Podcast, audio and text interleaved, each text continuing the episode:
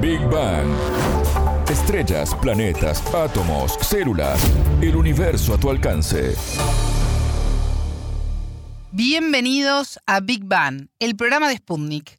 Alejandra Patrone los saluda desde Montevideo. Ya está con nosotros Anabela Paricio. Anabela, ¿cómo estás? Bienvenida. Bien, Ale, muchas gracias. Investigadores mexicanos analizaron la situación de la vaquita marina, una especie en peligro de extinción y de la que sobreviven unos 10 ejemplares en todo el mundo. No hacer nada es la forma de salvarlos y hoy les explicaremos por qué. En Big Bang. Temas, preguntas, expertos, para entender el cosmos, para entender la vida, para entender nuestro planeta.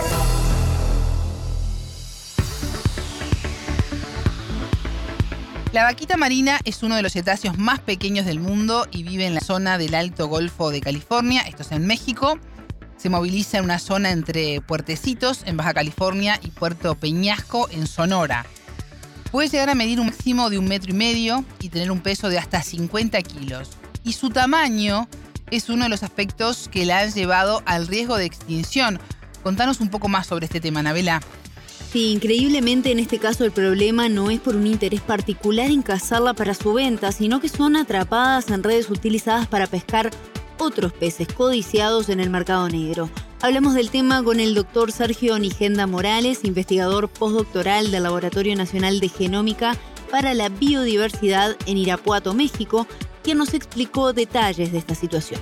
En Maya en redes quieren pescar otras especies, la totoaba en específico, que es un pez grande la región natatoria ha sido pues muy preciada en China, en Asia, y lamentablemente todas esas redes se usan para, pescar la totoaba, que también está amenazada y que también es una especie restringida para su pesca, que no se puede pescar realmente en todas las épocas del año, y creo que hay una restricción. Pues al ser mayan, las vaquitas son casi del mismo tamaño. Además de ser pequeña, la vaquita marina es un animal muy delicado y esto dificulta a los científicos acercarse para investigarlos, pero Nigenda Morales nos brindó más detalles de cómo es este cetáceo. Es un mamífero marino, es decir, es un mamífero como nosotros, necesita aire para respirar, de la familia, vamos a decir, de las marsopas, así se les dice a esa eh, que están relacionados con los delfines y no tienen un uso, o sea, ni siquiera se puede desarrollar una industria ecoturística alrededor de esa especie porque no, o sea, como son tan poquitas, no, aunque salgas a querer ver vaquitas, es muy probable que no las vayas a ver porque es muy pequeña el animal en sí, de 1.5 metros, y en el mar pues uno no es nada, ¿no? O sea, no, no vas a poder observar. Entonces no tiene esa, ese incentivo económico, pero sí vive, desafortunadamente para la especie, en una parte del Golfo de California, en México, que pues es muy rica, es muy productiva, hay muchas especies y desafortunadamente una de las especies con las que convive prácticamente su hábitat es, el mismo, es este pez que, menciono, que es la troaba, que su vejiga natatoria en Asia se le ha dado esta connotación de que es afrodisíaco o cura enfermedades, entonces es muy preciado y aparentemente un kilo de, vejiga natatoria en el mercado negro asiático vale miles de, de dólares. Entonces, los pescadores tienen ese incentivo que aunque esté prohibido la pesca de esta especie, se arriesguen y empiecen a pescarlas. Y lamentablemente, como te digo, es el mismo hábitat, pues entonces las vaquitas quedan atrapadas en las mallas destinadas para esta otra especie. La vaquita marina vive al menos 21 años, según lo investigado hasta el momento. Esto se pudo saber luego de analizar los individuos recuperados tras quedar atrapados justamente en estas mallas de pesca. Sí, Ale, a los dos años ya alcanzan su tamaño máximo de aproximadamente un metro y medio, como tú mencionabas al inicio, pero esto no significa que a esta edad sean sexualmente maduros para reproducirse, según nos explicaba el investigador mexicano. Hoy lo que se sabe de estos ejemplares es que hay dos crías y varios adultos, pero no pueden estimar la edad y si efectivamente son 10 en total, porque solo llegan a verlos por binoculares, pues los cetáceos huyen al sentir el ruido de una embarcación. Ya saben y se protegen. Pues muy difícil. Se han intentado muchas estrategias, muchas han fallado. Cuando te digo en 2017, 18 que se vieron que ya habían 10 vaquitas, una estrategia de conservación es tener una población en cautiverio, y estoy haciendo cautiverio entre comillas porque se desarrolló todo un plan para crear como un tipo de, o sea, no, llevarlas fuera de su hábitat, sino en un corral ahí mismo, muy cerca de su hábitat, para que se reprodujeran, pero que no estuvieran expuestos a las amenazas de la pesca ilegal. Pero aparentemente esta especie es muy sensible. Se capturaron dos individuos para meterlo al corral y una empezó a mostrar signos de estrés y se tuvo que liberar. Y una estaba muy bien, en la noche eh, empezó a, estresarse y murió. Entonces se canceló ese programa de reproducción en semi-cautiverio, vamos a decir. Entonces, ni siquiera eso, o sea, es, es una especie muy sensible, entonces ni siquiera eso, eso fue exitoso. Entonces, lo único que queda realmente proteger esta área donde vive y que se haga respetar la ley. Y justo esa es una de las conclusiones de la investigación que, tenemos. Los científicos reclaman fiscalizar y controlar el cumplimiento de las leyes, pero son conscientes de la dificultad que esto implica, ya que involucra a varios países e incluye una actividad económica ilegal millonaria como resultado de la venta de un producto que puede llegar a ser más caro que la cocaína. Estamos hablando del pez totoaba, cuya vejiga natatoria puede venderse por unos 9 mil dólares el kilo en el mercado negro, principalmente cuyo destino es Asia. Anabela, repetí la cifra, por favor. ¿Cuánto? 9 mil dólares el kilo. Y es muy codiciado principalmente en China y en ciudades como Hong Kong. A ver qué dice es un problema muy complejo porque no nada más envuelve a México, ¿no? O sea, porque pues están envueltos los cárteles de drogas que, como te digo, o sea, incluso, o sea, no, no soy experto en eso, pero se ha dicho que, que el kilo de, esta vejiga natatoria de esta especie de pez vale más que un kilo de cocaína. Entonces, pues si se ve eso, entonces los cárteles de droga mexicanos empiezan a tener interés en esto y, y así eh, pues pagan mucho dinero a los pescadores que salen ilegalmente pescan, pero de ahí se tiene que ir a Estados Unidos esa vejiga natatoria para de ahí mandarse a China. Entonces, envuelve varios países que tienen que regular, hacer cumplir la ley para que justo Estados Unidos no permita que entren hacia sus puertos este tráfico ilegal de vejiga natatoria y al mismo tiempo China regular el mercado negro o, desaparecer ese mercado negro que tiene que no llegue para empezar a sus puertos de estos productos ilegalmente conseguidos en México y donde se venden pues también sancionar. Entonces es, es un problema muy grande. En este contexto se publicó un estudio internacional e interinstitucional en la revista Sense. ¿Cómo surgió la idea, Anabela? Buscar formas de evitar su extinción y descartar la hipótesis de la inminente extinción de la vaquita marina como resultado de la endogamia. Así lo explicaba el investigador mexicano.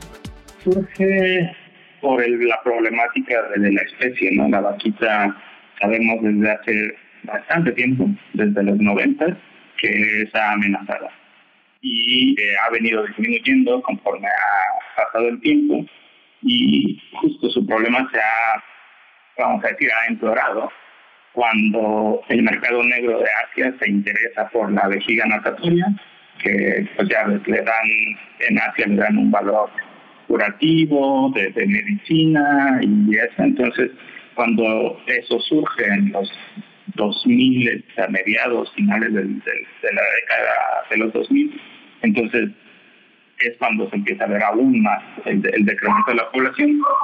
Entonces, con esta información, entonces vemos que al quedar tan pocos individuos en los años del 2018, un problema de las poblaciones silvestres que son muy, muy, muy pequeñas, es que pueden empezar a reproducirse entre parientes, es decir, la endogamia, se puede empezar a dar esa endogamia y esto trae consecuencias de salud eh, graves, vamos a decirlo, porque empiezan a, a, darse problemas congénitos y a, haber enfermedades que impiden que los organismos se desarrollen, bueno, sobrevivan y se reproduzcan.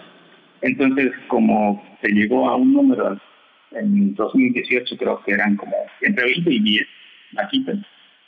Entonces, una preocupación era de que la endogamia ya fuera muy fuerte en la. Y aunque se protegiera completamente, no se podría recuperar por sí misma, aunque todas las amenazas fueran retiradas. Para lograr sus resultados, los investigadores recabaron las muestras de tejidos recolectadas en los últimos 30 años por diferentes científicos interesados en este tema y así se realizaron estudios genéticos.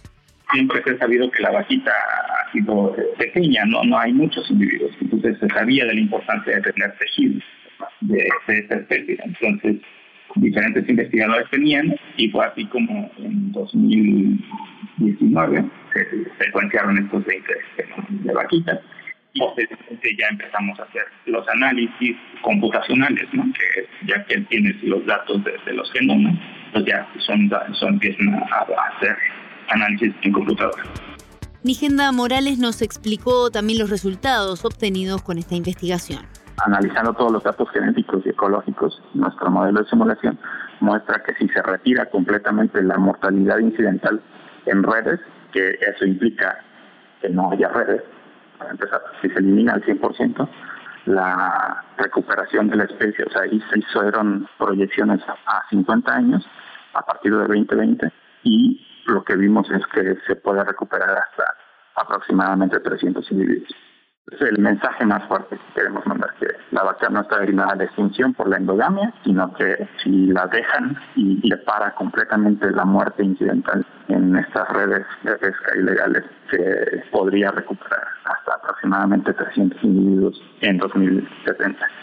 Esa es una, ¿no? Eh, pero, ¿qué se puede hacer para que se reproduzcan? Pues no se tiene que hacer nada, nada más protegerlas para que no se mueran porque justo en las últimas estimaciones, cuando se hizo, creo que fue finales del año pasado, y observaciones, se observaron dos crías.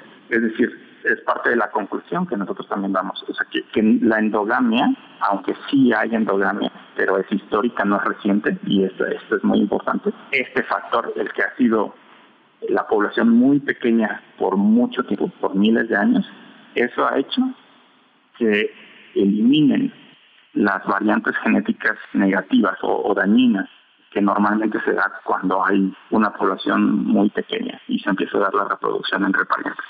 En el caso de la vaquita, vemos que ha sido por mucho tiempo, no es reciente. Entonces eso le ha permitido, como le decimos en genética de poblaciones, purgan estas variables dañinas de la población. Entonces eso es lo que le permite a esta especie en particular, no siempre va a ser el caso, pero en este caso sí que pueda sobrevivir y tanto así se ve que se observaron crías. Entonces la vaquita se está reproduciendo, o sea, está haciendo su trabajo. Bueno, siempre es importante evitar la extinción de especies, pero en este caso, ¿por qué es especial? El investigador mexicano nos explicó este punto y también cómo repercute en nuestra vida cotidiana. Este es un problema muy generalizado, ¿no? creo que independientemente de en qué país estemos, en donde creo que, híjole, la dinámica de nuestras sociedades nos ha llevado a pensar que los humanos somos ajenos a la naturaleza y pues no hay nada más lejos de la realidad que eso. Entonces somos parte de la naturaleza y dependemos de eso. Entonces, cuando nosotros no asociamos que lo que pasa a poblaciones silvestres, a especies, nos afecta a nosotros es cuando no le damos importancia, cuando no vemos por qué es importante preservar, conservar las especies. Pero en este caso la vaquita marina es una especie única. Y justo por eso la importancia para México de la vaquita, porque no existe en ningún otro lugar, es la única población, la única población de la especie, o sea, es una especie que ahorita está reducida a 10 individuos y no es que menos. Entonces, es muy diferente los casos de otros animales que están amenazados también o en peligro de extinción, pero que tienen otras poblaciones. Por ejemplo, los Juárez, que pues, viven desde México hasta Sudamérica, pero hay poblaciones a, lo largo de, todo este, todo este del continente, aunque son pequeños. Pero esta es la única, entonces no hay alguien que podamos ver otras vaquitas de otro lado, o sea, no hay otro lugar en lo que podamos ver. Entonces, eso es, esa es la importancia de, este, porque es un reflejo de que si no cuidamos las que están en más próximas a la extinción, pues ¿qué les espera a las que ahorita son muy abundantes, pero que incluso en el pasado se ha visto que muy rápidamente podemos exterminarlas. O sea, los humanos tenemos la capacidad de exterminar eh, muy rápidamente otras especies. Y entonces el preservar los ecosistemas, y a esto me refiero con las diferentes especies que viven en ellos, nos beneficia a nosotros, porque quiere decir que unos ecosistemas diversos van a ser más productivos y nosotros sacamos de esos ecosistemas el alimento para nosotros. Escuchábamos al doctor Sergio Nigenda Morales, investigador postdoctoral del Laboratorio Nacional de Genómica para la Biodiversidad en Irapuato, México. El experto brindó detalles sobre la investigación que buscó alternativas para evitar la extinción de la vaquita marina. Muchas gracias, Anabela. Hasta la próxima. Esto fue Big Bang